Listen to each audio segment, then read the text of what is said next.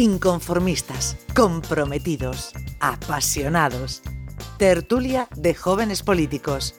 El futuro les pertenece. Pues vamos a hablar con ellos como hacemos cada lunes con nuestros jóvenes políticos, con ese futuro de la política regional. Pasamos lista, como siempre. Margarita Guerrero, Unidas Podemos, buenos días. Muy buenos días. Ignacio Arcas desde Vox, buenos días, coordinador de jóvenes. Hola, muy buenos días. Hoy desde Ciudadanos nos acompaña Gloria Montoro, muy buenos días. Hola, muy buenos días. Del Partido Popular está con nosotros eh, José Marín desde Alquerías, muy buenos días. Buenos días. Y Miguel Ortega del Partido Socialista. Buenas, Miguel. Hola, buenos días. Bueno, arrancamos eh, haciendo ese repaso por todo lo que ha de sí esta semana, el fin de semana, política regional, cómo va el calendario de, de, vacunación, cómo se está haciendo aquí en la región de Murcia. Margarita Guerrero, comenzamos contigo desde Unidas Podemos. Bueno, desde Unidas Podemos primero eh, rechazamos eh, una foto que circula por ahí con López Miras en una mesa de un restaurante con siete personas en la que pues se incumplen las propias normas de la región de Murcia. Consideramos que desde la política y los cargos políticos deben ser eh, tener un comportamiento ejemplar, porque cómo le pedimos a la ciudadanía que respete las normas si no son capaces de respetar los, propios responsables políticos, eso en primer lugar y después eh, recordar que seguimos estando a la cola de las vacunaciones y que la región de Murcia puede y debe hacer mucho más, pero para eso también se necesita reforzar el sistema sanitario. Debemos, por tanto, dejar a un lado y atrás ya esa batalla por los sillones eh, dantesca que hemos visto en los últimos tiempos, que al final ha pervertido las instituciones poniendo eh, sobre la mesa lo peor de, la política y recuperar una política con mayúsculas que es la de servir a la gente y revertir esos recortes en sanidad y poder eh, potenciar el proceso de vacunación. Como digo, no es de recibo que estemos a la cola en las vacunaciones cuando podríamos hacer mucho más. Muy bien, Margarita. Pues ahora a ver si tenemos tiempo de una segunda vuelta. Saludamos a Ignacio Arcas de Vos. Bueno, de nuevo, el tema que nos ocupa hoy eh, vuelve a ser la vacunación, igual que semanas pasadas y la verdad que no para de sufrir un revés tras otro. Todos hemos visto pues como la Unión Europea tiene dificultad para, pues bueno, los proveedores tienen dificultades con la Unión Europea para cumplir con las cifras eh, de vacunas que tenían establecidas en los contratos que se hicieron eh, bueno, al principio y eh, sumado también a la inoperancia por parte de la propia Unión y por la pasividad del Gobierno central a esta falta de vacunas, y a todo esto se une, por si fuera poco, eh, la negativa de muchos ciudadanos de vacunarse por los ínfimos efectos secundarios que pueden tener las vacunas, lo que hace que el ritmo de vacunación en, nuestra, en nuestro país sea, desde luego, bastante lento. Eh, lo que hay que tener claro, y hay que decir de forma abierta, es que para volver a la normalidad lo más temprano posible, pues todo depende de la vacunación masiva. Eh, por poner un ejemplo, ya vemos como en países donde Israel ya la gente pasea sin mascarilla y los contagios han caído a mínimos eh, con más de la mitad de su población vacunada. Eh, desde luego en nuestro país eh, esa mitad de la población vacunada queda bastante lejos y lo que también vemos probable y que parece que se va a, se va a convertir en una, en una mentira es que estemos el 70% de la población vacunada para verano con el ritmo que llevamos actualmente. Y en relación con la actualidad política, eh, en nuestra región pocos cambios. Ya sabemos el desastre de gobierno regional que tenemos, ya sabemos que hay gente sin preparación ni formación al frente de, consejerías de suma importancia y que los transfugas están en prácticamente todas las consejerías. Eh, lo que parece que nuestro gobierno regional ha decidido es que estos nuevos desastrosos consejeros no hagan nada. Es que parece que es mejor, porque eh, mejor que no hagan ninguna declaración, que no hagan nada, que no digan nada, porque eh, cada vez que hablan, cómo seguir de la calle sube el pan. Eh, parece que lo único que le interesa al Partido Popular actualmente es tratar de llegar a las elecciones de 2023 con la esperanza de que su situación electoral eh, mejore y con una nueva ley del presidente que permita a López Miras volver a presentarse. Y ya para finalizar, pues decir que desde Vox, como hemos hecho durante todas estas semanas, pedimos que se convoquen unas elecciones ya, pero con un único objetivo y es que sean los murcianos quienes decidan su gobierno y no los despachos. Bueno, pues ahí queda expresada esa opinión de Ignacio Arcas, que es el coordinador de jóvenes de VOZ. Hoy está con nosotros también Gloria Montoro, Junta Autonómica de Juventud de Ciudadanos. Gloria, ¿qué tal? Adelante. Hola, buenos Muy buenas. Pues mira, para empezar, eh, eh, sabemos que las vacunas las suministra el Gobierno central a las comunidades autónomas, pero ya os a preguntar si en el PP no se hubieran dedicado a colar en la lista de vacunados a sus allegados, a estos cargos que llegan hasta más de 600 personas, donde desde la comisión de investigación, en su momento presidida por Ciudadanos, se le exigió la lista y ellos decían que le iban a aportar. Ya han pasado dos meses, desde el 19 de enero, que se conoció el primer escándalo de vacunación, eh, hasta eh, el 9 de febrero, que fue la creación de la comisión de investigación. Han pasado dos meses de su aprobación y no han aportado una sola lista. Eh, ahora mismo esta lista sabemos que no se va a aportar, no la vamos a conocer jamás, ya que ahora esta comisión está en manos de ellos con una tráfuga en la cabeza, pero si no se hubiesen vacunado estas más de 600 personas, quizá Murcia no estaría a la cola de vacunados en España, quizás. Y bueno, eh, eh, respecto a la actualidad política, desde Ciudadanos condenamos la foto del pulpito, donde la foto habla por sí sola. Eh, siete comensales sin mascarilla y exentos de cumplir toda norma que ellos aplican a los murcianos, donde se ve una vez más que el Partido Popular usa esto, la región, como su cortijo. Desde Ciudadanos hemos exigido por su dimisión por la imagen que dan a los ciudadanos. Y respecto a otro tema de actualidad, eh, la vuelta a la presencialidad.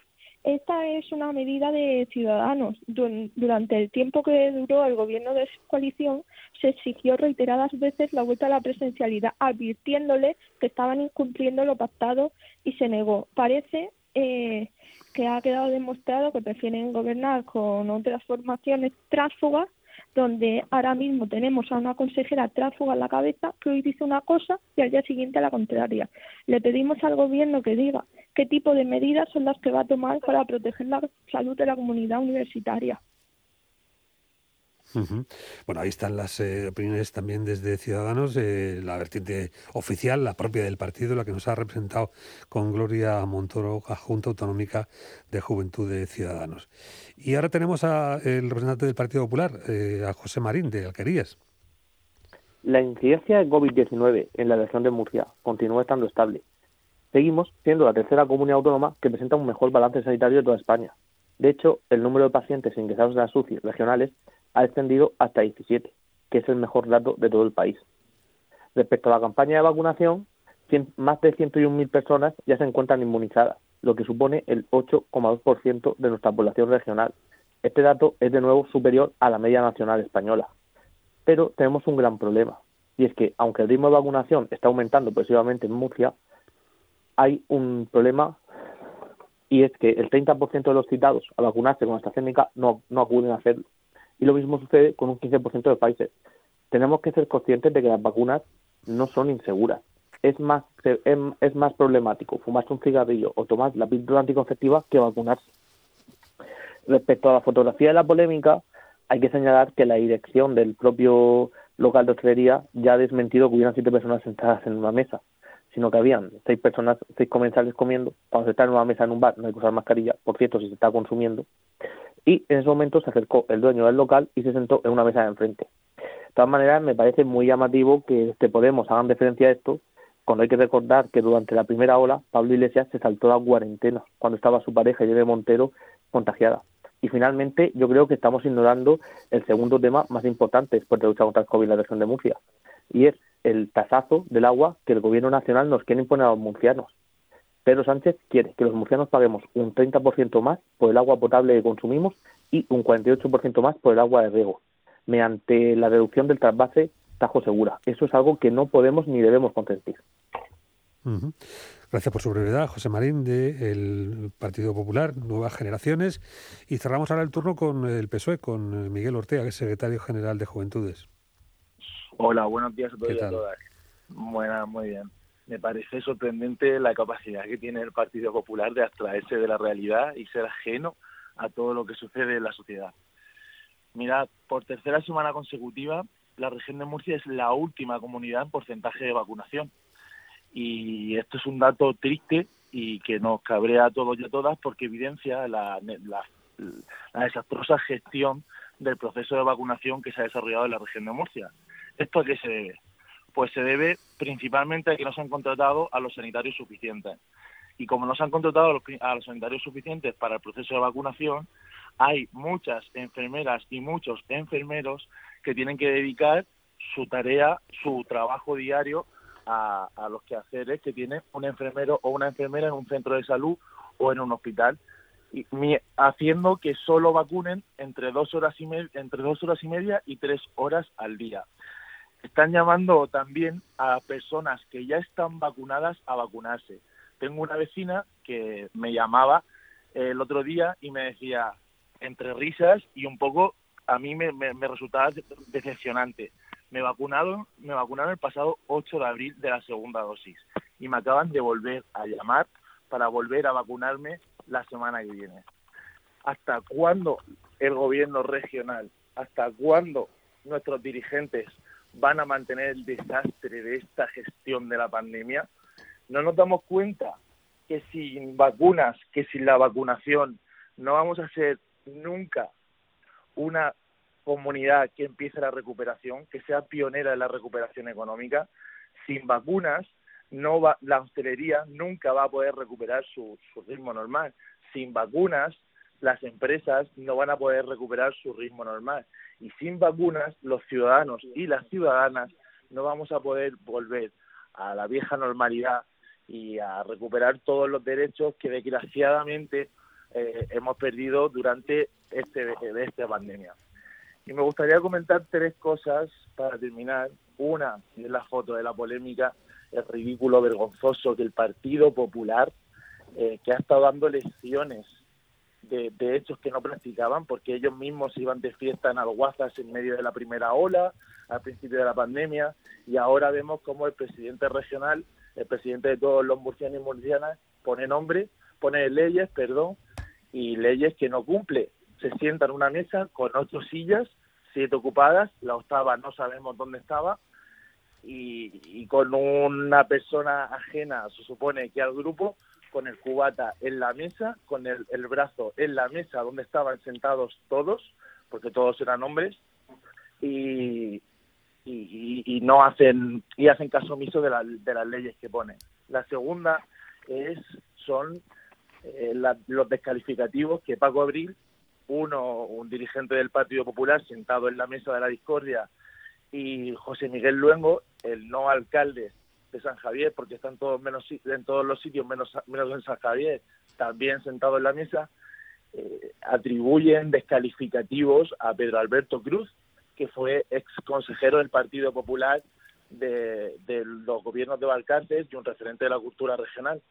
Y le atribuyen descalificativos tales como mamporrero, subvencionado, eh, bueno, miles de descalificativos que, hacen de todo menos apología a la libertad que tiene el pobre hombre de expresar sus opiniones y de decir cuándo que cuándo están bien las cosas y cuándo no, de justificar, de no justificar lo injustificable. Y la última, que no me gustaría que se me pasara, es que la, la tránsfuga Valle Migueles, hoy un periódico eh, ha anunciado que fue apoderada del grupo Nexco y Tribeca eh, junto a un empresario que está condenado por, fraude y huido de la justicia. Tenemos un gobierno regional con una, con una gestión desastrosa, no contento con eso, tenemos a tráfugas corruptos, más todavía, que están manejando el dinero de todos y que a saber eh, cuál es su pasado, porque las noticias que nos van llegando no son nada buenas. Bueno, pues eh, esta ronda con nuestros eh, jóvenes políticos, que agradecemos mucho que nos acompañen eh, cada lunes para que den esa visión de la actualidad, de la política regional y de ese futuro. Miguel Ortega, del Partido Socialista, gracias. Muchas gracias. José Marín, del Partido Popular, muchísimas gracias. A vosotros. Gloria Montoro, de Ciudadanos, gracias. Muchísimas gracias. También despedimos a Ignacio Arcas, de Vox. Muchas gracias. Muchas gracias. Hasta la semana que viene. Efectivamente, y a Margarita Guerrero de Unidas Podemos. Gracias a todos. Muchas gracias y feliz semana.